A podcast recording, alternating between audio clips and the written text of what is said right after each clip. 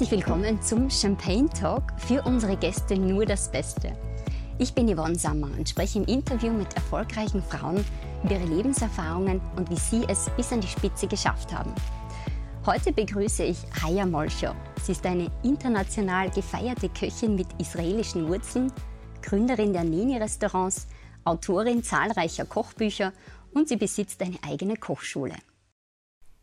Ich bitte höflichst um Nachsicht mit der Tonqualität dieses Interviews.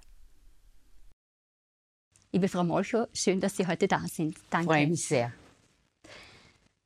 Ihr Motto lautet Life is beautiful. Was verbinden Sie mit diesem Slogan?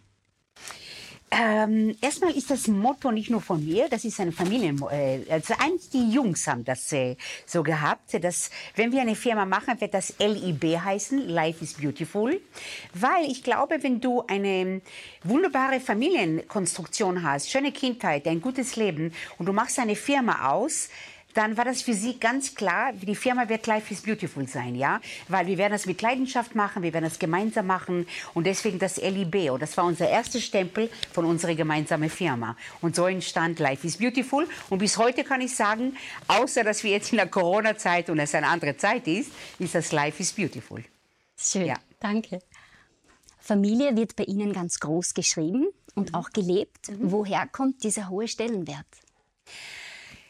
Ich glaube, wenn du aus dem äh, Mittleren Osten kommst, ich bin in Israel aufgewachsen, ja, und äh, wenn du dort mit deiner Großfamilie auswächst, ja, ob die, äh, damals waren die Tanten, die Omas, die ganze Familie, die Cousins. Wir haben zum Beispiel einmal in, in, in der Woche ein Picknick gemacht, wo alle gekommen sind, ja. Also die Großfamilien waren immer sehr groß geschrieben und ich bin so aufgewachsen. Mein Mann ist aufgewachsen mit einer Familie. Äh, wir sind meistens auch mehr draußen aufgewachsen in Israel als drinnen, weil es war heiß. Wir haben die Nachbarschaft Nachbarschaften haben auch Familien gehabt. Jemenitische haben zwölf Kinder gehabt. Wir sind mit, immer mit Großfamilien aufgewachsen. Und das habe ich auch weiterhin in Europa geführt. Ich habe nicht nur einen Sohn, ich habe vier Söhne. Das heißt auch schon wieder in Großfamilien. Und für uns ist die Familie wirklich, ich glaube, die Basis des Erfolgs ist immer eine Basis eines Glücks.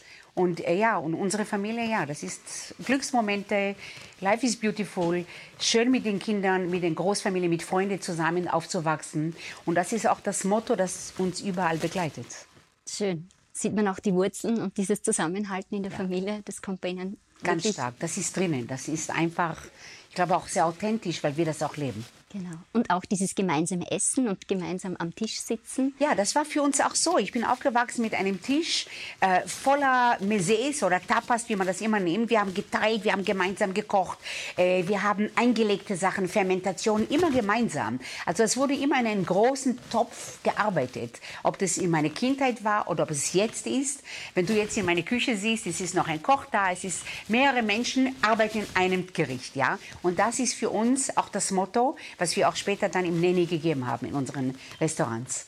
Gemeinsam essen mit teilen. Nicht nur einer für einen, ja. Mein Teller, dein Teller, sondern wir sharen, wir teilen miteinander, ja. Das ist ganz stark unser Motto. Super. Alle gemeinsam an einem Tisch. Ja. Aber man spürt auch bei Ihnen so diese Leidenschaft, diese Passion. Wo war der Wendepunkt, wenn Sie so zurückschauen, wo Sie sagen, das Kochen für Freunde und Familie, das ist so die eine Sache, aber dass daraus so eine Passion, eine Berufung vielleicht und sogar ein Lebenswerk entsteht? Wo war da dieser Punkt, dass Sie sagen, da ging es los? Ich glaube, der Punkt war, als, äh, weil ich war ja lange zu Hause mit den Jungs. Ich war ja die ersten sieben Jahre meiner Ehe war ich auf Tournee mit Sami, mein Mann, Sami Molcho. Äh, da waren wir sieben Jahre auf Tourneen, ja. Wir waren auf der ganzen Welt. Wir waren eigentlich wie die Nomaden. Es gab Koffern, es gab Hotels, es waren Küchen, Märkte, Bühnen, Freunde, wieder gesammelt, tolle Menschen auf der ganzen Welt. Dann kam die zweite Phase, wo wir ganz stark auch Kinderwunsch hatten und vier Jungs kamen eins hintereinander. Und da war ich zu Hause und ich war eine glückliche Mutter für meinen Söhnen. Natürlich immer mit Freunden, mit Gästen, immer gekocht, aber es war nicht beruflich, ja. Für mich war der Wendepunkt, als der Nadivi, der Kleinste, 13 war. Da wusste ich, okay, ich muss jetzt alles loslassen. Meine Jungs muss ich loslassen. Und die Kunst loszulassen, glaube ich, kannst du nur schaffen, wenn du dein eigenes, ähm, dein eigenes Ich wiederfindest. Wer ist die Chaya? Was ist, weil ich war Mutter, ich war ich habe sie erzogen, ich habe entschieden, wir haben ja gemeinsam vier Jungs großgezogen. Dann kam die Zeit, okay, was macht die Haya? Haya als Individuum. Und da war ganz klar für mich, ich werde das mit Kochen in Verbindung, weil ich immer schon gekocht habe. Und dann kam auch komischerweise die ersten Anfragen fürs Catering, für Feste, weil sie haben mich beobachtet, wie mache ich Feste. Ich habe immer Feste gemacht für 200, 300 Leute, nicht nur für fünf Leute gekocht. Und dann kam die erste Anfrage, ich möchte, dass du für mich ein Fest organisierst für 200 Leute. Und das war der Beginn, wo ich angefangen habe, mein eigenes Cateringsunternehmen zu öffnen. Ich habe keine Gastronomie, sondern ich konnte noch von zu Hause kochen. Und dann war das auch zu eng hier und dann fing an, wo ich eine Küche gesucht habe, gefunden habe, Freelancer, Jungköche. Und wir haben damals auch eine Cateringsunternehmen, die anders war als die anderen ja, die viel mehr mit Dekoration, mit Live-Cooking, ich rede vor 30 Jahren, ja, oder 25 Jahren, haben wir was gebracht, was niemand andere hatte. Und so fing an, mich in Verbindung mit Chaya kocht und anders und wenn man was anderes will. Und so fing das an, die zweite Karriere nach der Mutter sein, dann diese Catering. Spannendes Leben, ja. wenn man das so hört. Ja. Ähm, Sie haben schon angesprochen, Ihr Mann, Semi Molch, ist ja als der Körpersprache-Experte bekannt. Mhm. Wie war das, dass man sagt, ja, neben einem so berühmten Partner an der Seite, doch sein eigenes Business auf die Beine zu stellen und ja auch so erfolgreich seinen Weg zu gehen? Ja, ich glaube, das war nie eine Frage zwischen mir und Sami. Äh, es war ganz klar, er war damals auf der Bühne, ich war damals mit auf Tournee, das war sein Erfolg, das war seine Karriere und wir haben das gemeinsam durcherlebt, ja. Das war eine wunderbare, schöne Zeit. Bis heute genieße ich wie Sami den Erfolg als Körpersprache, früher Pantomime und wenn du als äh, Paar mit ein Paar lernst, lernst du zu gönnen und lernst du, einmal bin ich zurück, dann bin ich wieder vorne. Das ist wie eine ähm, Gangschaltung, ja. Äh, einmal nach vorne und einmal nach hinten. Und, und dann hat sich das so entwickelt, dass der Sami mir gegönnt hat, dass ich jetzt die Karriere, ja. Also wenn du einen Partner hast, mit dem du teilst, mit dem du äh, deine Glücksmomente, deine traurigen Momente und äh, auch ich war auch manchmal verzweifelt, was, wie, wie schaffe ich das überhaupt? Und der Sami war ein großer Unterstützer und ich genauso wie ich ihn unterstützt habe damals in seiner Karriere. Als er Bücher geschrieben hat über Körpersprache, habe ich die Kinder genommen, das ist leise sein, er hat unten gearbeitet, ich habe es genommen. Heute hilft er mir. Das heißt, es ist ein Austausch und deswegen glaube ich, wenn du selber eine individuelle Persönlichkeit bist und der andere, dann hält uns der Bogen, ja. Mhm. Und das war diese Basis. Und deswegen war es nie ein Problem, für ihn und für mich nicht, wenn jemand Erfolg hatte. Ja? Das ist eine Selbstverständlichkeit, wenn du jemanden liebst. Mhm. Und dann sind wir auch wieder genau bei diesem Thema, was Sie angesprochen habe, haben. Es geht um die Familie, es geht um das Gemeinsame, eben um dieses sich ja gegenseitig auch voranbringen. Ja, und, und auch zu gönnen, okay, jetzt ist deine Zeit, ja. Dann war kein Essen mehr, wo ich gekocht habe, sondern Sami ist dann zum Nanny gegangen und hat dort mit uns gegessen, ja. Das ist eine Umwandlung. Und wenn du jemand liebst, dann nimmst du dich auch zurück und sagst, okay, das ist jetzt die Zeit, wo die Chaya jetzt arbeitet. Und das hat der Sami wunderbar geschafft. Und was ich bei ihm noch mehr bewundert habe, dass er sich auch immer interessiert hat. Das ist ja nicht sein Metier. Aber er war immer neugierig. Er wollte immer mit der Familie, weil drei Jungs machen ja mit, ja, hat immer Fragen gestellt. Und immer bei wichtigen Momenten haben wir ihn auch dazugenommen. Das heißt, die Familie ist eins, ja. Auch der Sami ist auch irgendwo indirekt mit involviert in unserem Geschäft hier was wir jetzt hier machen. Sie sind ja schon seit über 40 Jahren ein Paar und verheiratet. Mhm. Wie war das damals? Wie, Liebe geht ja auch durch den Magen, heißt es so schön. Wie hat Ihr Mann es geschafft, Sie damals sozusagen für sich zu gewinnen und einzukochen? es hat lange gedauert, fünf Jahre. Äh, ich habe ihn sehr jung kennengelernt und es hat sehr lange gedauert und ich glaube, ich kann sagen, dass die Liebe zu Sami hat sich entwickelt. Am Anfang ist man verliebt, mal bewundert. Ich habe ihn auch sehr bewundert in seine Kunst. Ich wusste nicht, wer Sami ist, als ich ihn kennengelernt habe. Ich war sehr neutral. Aber dann habe ich schon ganz schnell gemerkt, wer Sami, mit wem bin ich hier eigentlich zusammen befreundet. Und das war natürlich auch mit sehr viel Unsicherheit, weil ich war viel jünger. Ich habe gedacht, wieso nimmt er gerade mich? Wieso Raya, die in Israel geboren, in Bremen aufgewachsen, wieso gerade mich? Und als junge Frau hast du sehr viele Unsicherheiten, ja? Und das Glück war, dass er mir ganz schnell auch die Sicherheit gegeben, ja, du bist diejenige, die ich liebe, mit dir will ich zusammenleben, ja. Und das musste er mir sehr viele Jahre beweisen. Äh, ich musste diesen Beweis immer wieder haben.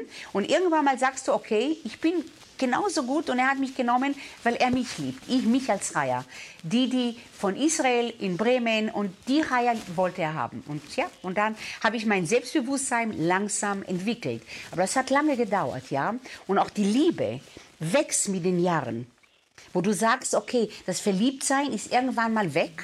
Und was ist die Liebe, ja? Und die Liebe äh, ist viel, viel wichtiger als nur das Verliebtsein. Und dadurch kannst du schaffen, eine Ehe, die 40 Jahre, 42, weil es geht durch dick und dünn, mit, ist mit Wellen, ja, nicht immer gleich, ja. Und wenn du das schaffst, kann ich heute sagen, bin ich sehr glücklich, dass wir auch die tiefen Momente überbrückt haben und geschafft haben. Und deswegen haben wir heute, heute feiern wir bald 43 Jahre. Wahnsinn, gratuliere. Ja? Wie Sie schon sagen, das Leben besteht aus Höhen und Tiefen. Absolut. dass man eben gemeinsam durchs Absolut. Leben geht also, und sich ist unterstützt. Ganz klar, ja. Aber du hast so viele Phasen im Leben, ja. Äh, und du hast manchmal tiefere Phasen, wo du eher so eine leichte Traurigkeit hast. Habe ich das richtig gemacht? Habe ich es nicht richtig gemacht? Du fragst dich dauernd Fragen. Bis heute bin ich nicht sicher, ob ich gut genug bin. Aber ich glaube, das ist auch diese Adrenalin, die dich immer wieder weiterbringt, ja. Ich bin bis heute noch nicht sicher. Wow habe ich alles geschafft? Nein, ich glaube, es gibt noch so viel vor uns und man kann immer Kurskorrektur, man kann immer besser werden, ja. Man hat nie das Ziel erreicht und deswegen, glaube ich, bleiben wir auch jung im Geist. Und glauben Sie, ist das nicht auch ein Stück weit ein Frauenthema? Dieses, ich bin noch nicht gut genug, ich brauche noch das? Oder? Das haben meine Jungs genauso. Ich glaube, das ist eine Erziehung. Ja. Meine Jungs sind keine Männer, die jetzt Machos und selbstbewusst, alles, was ich mache, ist toll. Nein, du fragst dich immer wieder. Menschen, die nachdenken, Menschen, die äh, kreativ sind, Menschen, die weiterkommen wollen, werden nie immer sagen, wow, jetzt habe ich das geschafft. Das gibt's nicht sowas. Äh, der Weg führt uns immer in anderen Wegen, ja. Jetzt war ich in Portugal. Es gibt wieder neue Ideen, ja. Also ich glaube, das ist ein Never-Ending. Diese Unsicherheit, auch wenn ich äh, im Fernsehen auftrete, ich bin nie, oh, alles werde ich schaffen. Im Gegenteil, ja, immer eine gewisse Unsicherheit. Jeder Künstler hat Lampenfieber. Wenn der Lampenfieber weg ist, ist der Adrenalin weg. Und dann ist die Kreativität doch viel weniger, glaube ich, bei aber, mir. Aber gerade das macht uns ja menschlich, oder? Dass man sagt, dieses Weitergehen im Leben, dieses Entwickeln, dieses ja, Voranschreiten. Ja. Und nie unter den Teppich, auch Kurskorrekturen. Das haben wir nicht gut gemacht. Wie können wir das ändern, ja? Äh, das gehört zum Leben. Du kannst vom Leben nicht immer alles perfekt haben. Das geht nicht. Und du wirst nie immer Selbstbewusstsein sein. Sowas kenne ich gar nicht. Und es gibt wahrscheinlich auch nicht nur das eine oder das andere, so wie viele Frauen glauben. Man muss sich eben entweder für Kinder oder für die Karriere entscheiden.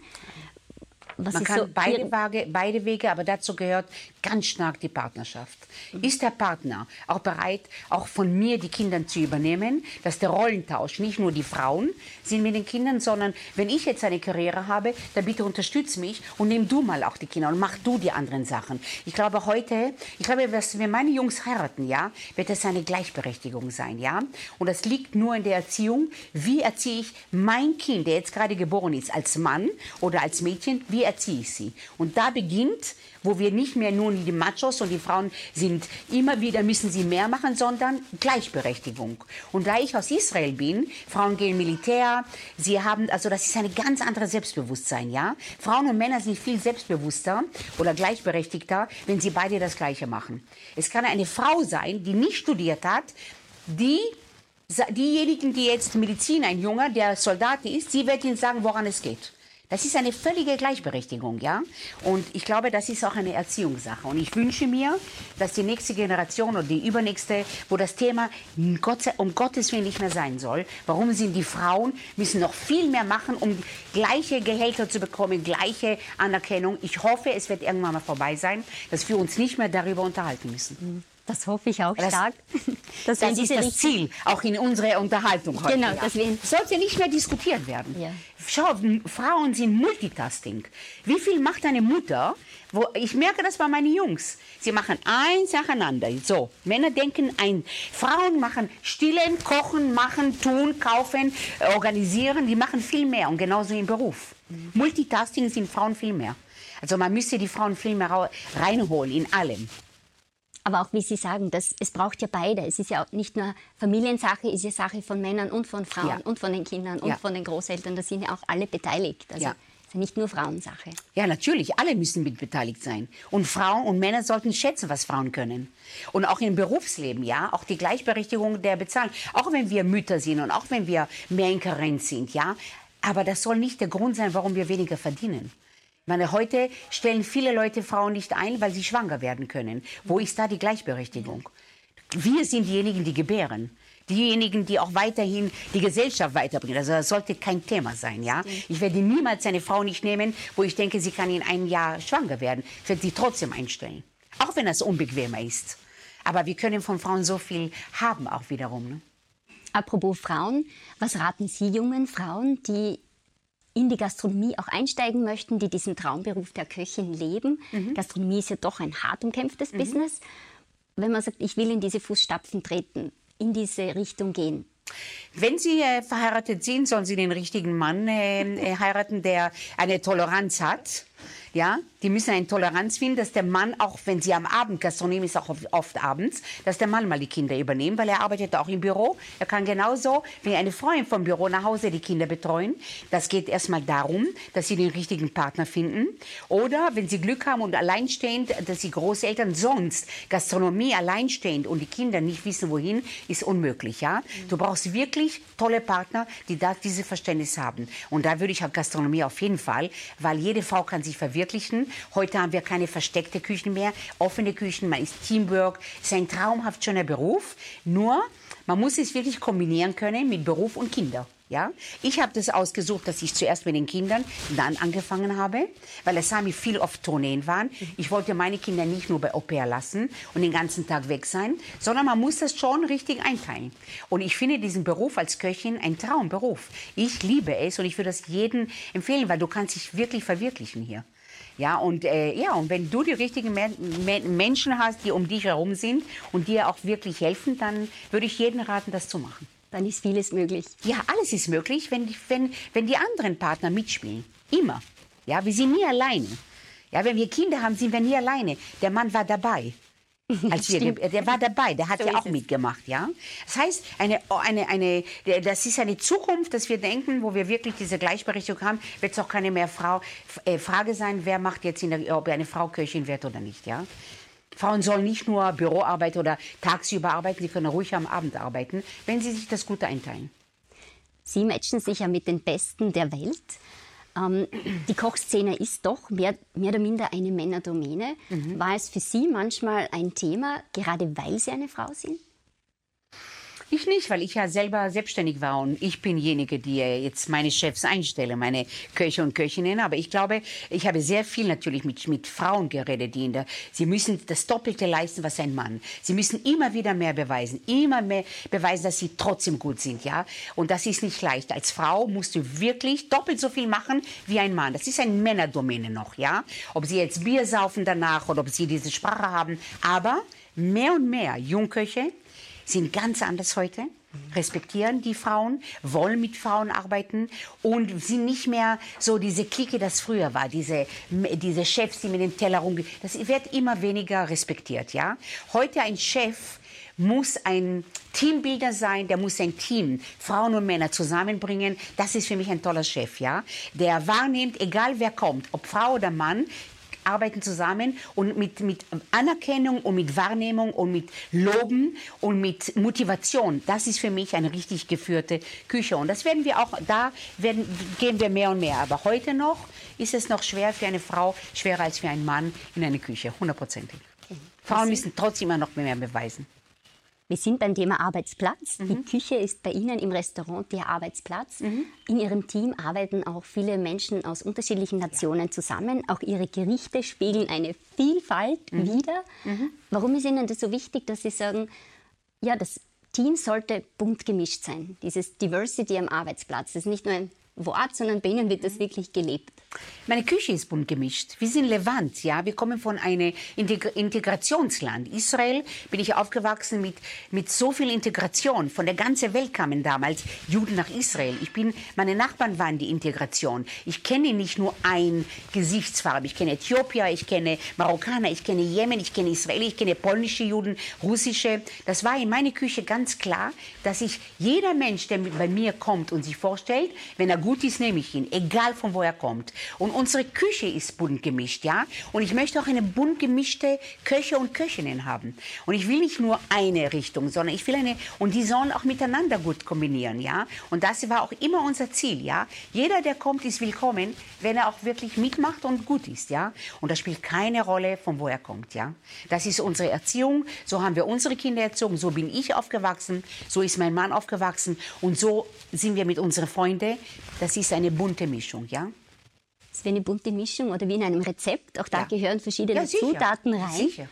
Und gerade unsere Küche, die indische Küche ist dabei, die türkische ist. Wir haben ja von Indien, von Türkei, von Pakistan, von, von, von Palästina, Israelis, Österreicher. Wir haben die ganze Welt. Und das macht die Küche auch aus. Und das spiegelt sich auch im Außen wieder. Also man, man 100%. sieht das auch bei Ihnen. Ja. Gibt es für beruflichen Erfolg Zutaten, wo Sie sagen, das braucht es meiner Meinung, dieses Zusammenspiel? Außer Leidenschaft ist Ausdauer. Wenn man die Ausdauer nicht hat, eine Disziplin, gibt es auch keinen Erfolg. Es ist nicht immer leicht, ja. Aber wenn die Passion da ist, ist das schon mal der erste Schritt. Du musst wissen, was deine Leidenschaft ist. Weil 80 Prozent deines Lebens arbeitest du. Wenn du da was aussuchst, wo du unglücklich hingehst, ja, dann machst du was Falsches, ja. Dann kommen Krankheiten, da kommen Depressionen, da kommen Burnout, da kommen viele schlechte Sachen. Leidenschaft ist das Erste, was will ich machen. Das Zweite ist, es ist nicht immer leicht, da gehört die Disziplin und Ausdauer. Nicht jedes Rezept gelingt. Immer wieder probieren, bis es perfekt ist. Das heißt, diese zwei Sachen ist das Wichtige für den Erfolg. Und wenn du da noch ein bisschen Erfolg hast, umso leichter geht es, dass du weiter und weiter machen willst, ja. Aber wirklich nicht, nicht schnell aufgeben. Man kann immer wieder schlechte, wir haben ja auch so viele Fehler gemacht am Anfang. Wenn wir aufgegeben hätten, wären wir nicht so weit, wie wir jetzt gekommen sind. Glaub mir, oft wollten wir zusperren und sagen, nein, das schaffen wir nie. Und wir haben es nicht gemacht. Wir haben die Ausdauer, wir haben geweint und gelacht zusammen. Aber dadurch sind wir weitergekommen. Und ich glaube, das ist ganz wichtig für einen Erfolg.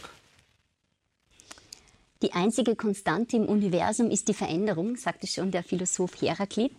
Corona hat die Arbeitswelt und das Unternehmertum schon verändert.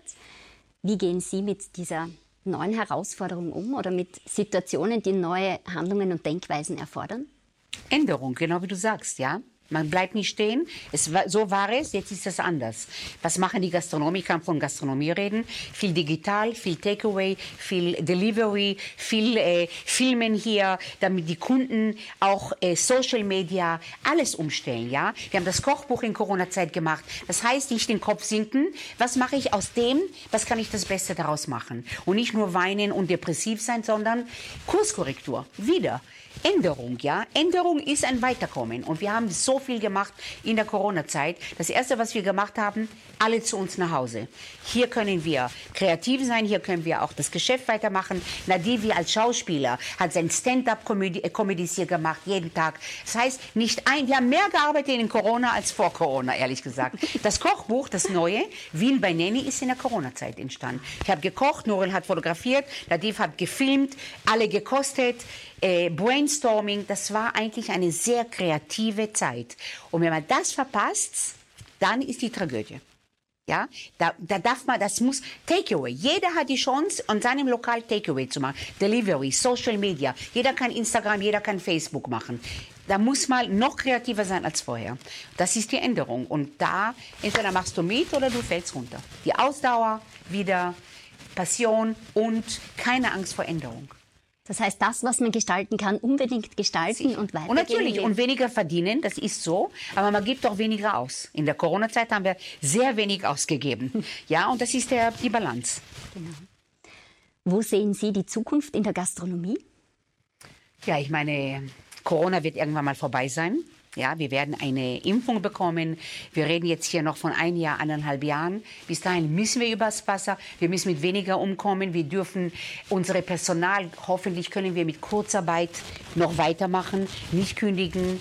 Und wie sehe ich die Gastronomie äh, weiter? Ja, wie bisher, ja. Wir werden, wir machen im März wieder ein Lokal auf. Äh, ich sehe nicht, dass jetzt die Gastronomie jetzt zu Ende ist, ja, weil wir jetzt diese, äh, diese Corona-Zeit haben. Ja, ich glaube, das wird, für uns wird es weitergehen, das auf jeden Fall. Super. Stichwort Nini, wo geht die Reise konkret hin? Ja, wie gesagt, nächstes Jahr im März noch eine Nanny hier. Wir werden, äh, wir sind jetzt in Lissabon gewesen. Wir haben jetzt tolle Partner gefunden, eventuell in Lissabon noch eine Nanny zu machen. Ja, die Reise geht dahin, wo uns das führen wird. Ja, wir lassen uns führen und wir lassen uns motivieren, wenn uns was gefällt. Wir sind jetzt ganz stark in der Produktion, wo wir für Supermärkte die ganzen Salate machen. Wir haben jetzt eine neue Produktion, das auch im März eröffnet wird, wo wir sehr viel Geld investiert haben. Vor Corona haben wir das natürlich entschieden. Wir wollen hoffen, dass die, die Produktion, das ist unser Fokus momentan. Äh, und das geht auch weiter in der Corona-Zeit. Das heißt, viele Salate, viele gesunde Gerichte entwickeln. Und ich sehe unsere Zukunft sehr stark in der Produktion und in Gastronomie. Und vielleicht noch ein Kochbuch, wer weiß. Fernsehen, ich mache jetzt wieder Kitchen Impossible nächstes Jahr. Äh, viele Sachen, es kommen viele Sachen auf uns zu. Kitchen Impossible hätte ich jetzt drehen müssen, wurde abgesagt, erst nächstes Jahr wegen Corona. Aber das wird weitergehen. Auch Vox und auch Kitchen Impossible sagen nicht, es wird nicht weitergehen, sondern sie müssen es einfach verschieben. Genau. Wir müssen Sachen verschieben. Da sind wir schon gespannt drauf, denn was sagte Tim Melzer mit Haya Molcho, Kitchen Impossible at its best?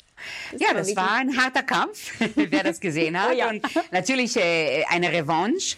Und ja, das ist auch eine, weißt du, äh, Frauen äh, wagen oft nicht solche Sendungen zu machen, weil sie immer besonders gut sein wollen, ja. Und ich habe gesagt, okay, scheiß drauf, auch wenn ich verliere, es geht nicht um Gewinn und Verlieren. Es geht hier, springe rein ins kalte Wasser, egal, sei authentisch, sei du. Und ich habe mir überlegt, wenn ich irgendwas nicht gut kochen kann, werde ich ein tolles Gericht und die Leute werden was essen. Egal, du verlierst nicht dein Gesicht, wenn du einmal versagst.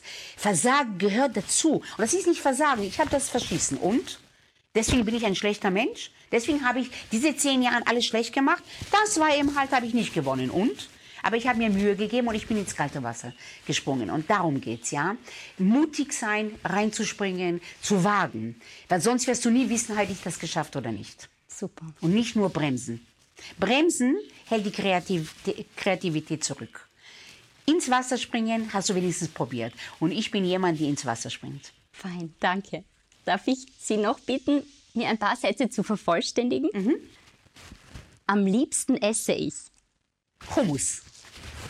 Die beste Entscheidung meines Lebens war? Meine Kinder haben und Sami zu heiraten. Erst Sami und dann die Kinder. Ich verlasse das Haus nie ohne? Gute Laune. Erfolg heißt für mich? Ausdauer. Humor ist für mich? Das Wichtigste, über sich selber lachen. Meine letzten Worte sollen sein? Ich liebe euch. Traurig bin ich, wenn? Meine Kinder es schlecht geht. Meinen Kindern will ich mit auf den Weg geben? Tolle Ehemänner zu sein. Älter werden heißt? Akzeptieren, dass du alter wärst und schön alt, alt werden. Nicht weglaufen von alt werden. Zuletzt gelacht habe ich als? Täglich. Und wenn ich nicht Köchin geworden wäre, was wäre es dann? Vielleicht Ärztin. Spannend. Liebe Frau Molchow, vielen Dank, dass Sie uns daran erinnern, wie wichtig Familie ist, wie wichtig gutes Essen ist und wie schön das Leben ist. Getreu Ihrem Motto, Life is Beautiful. Vielen Dank für das Interview. Und ich danke dir, du hast sehr schöne Fragen gestellt. Danke.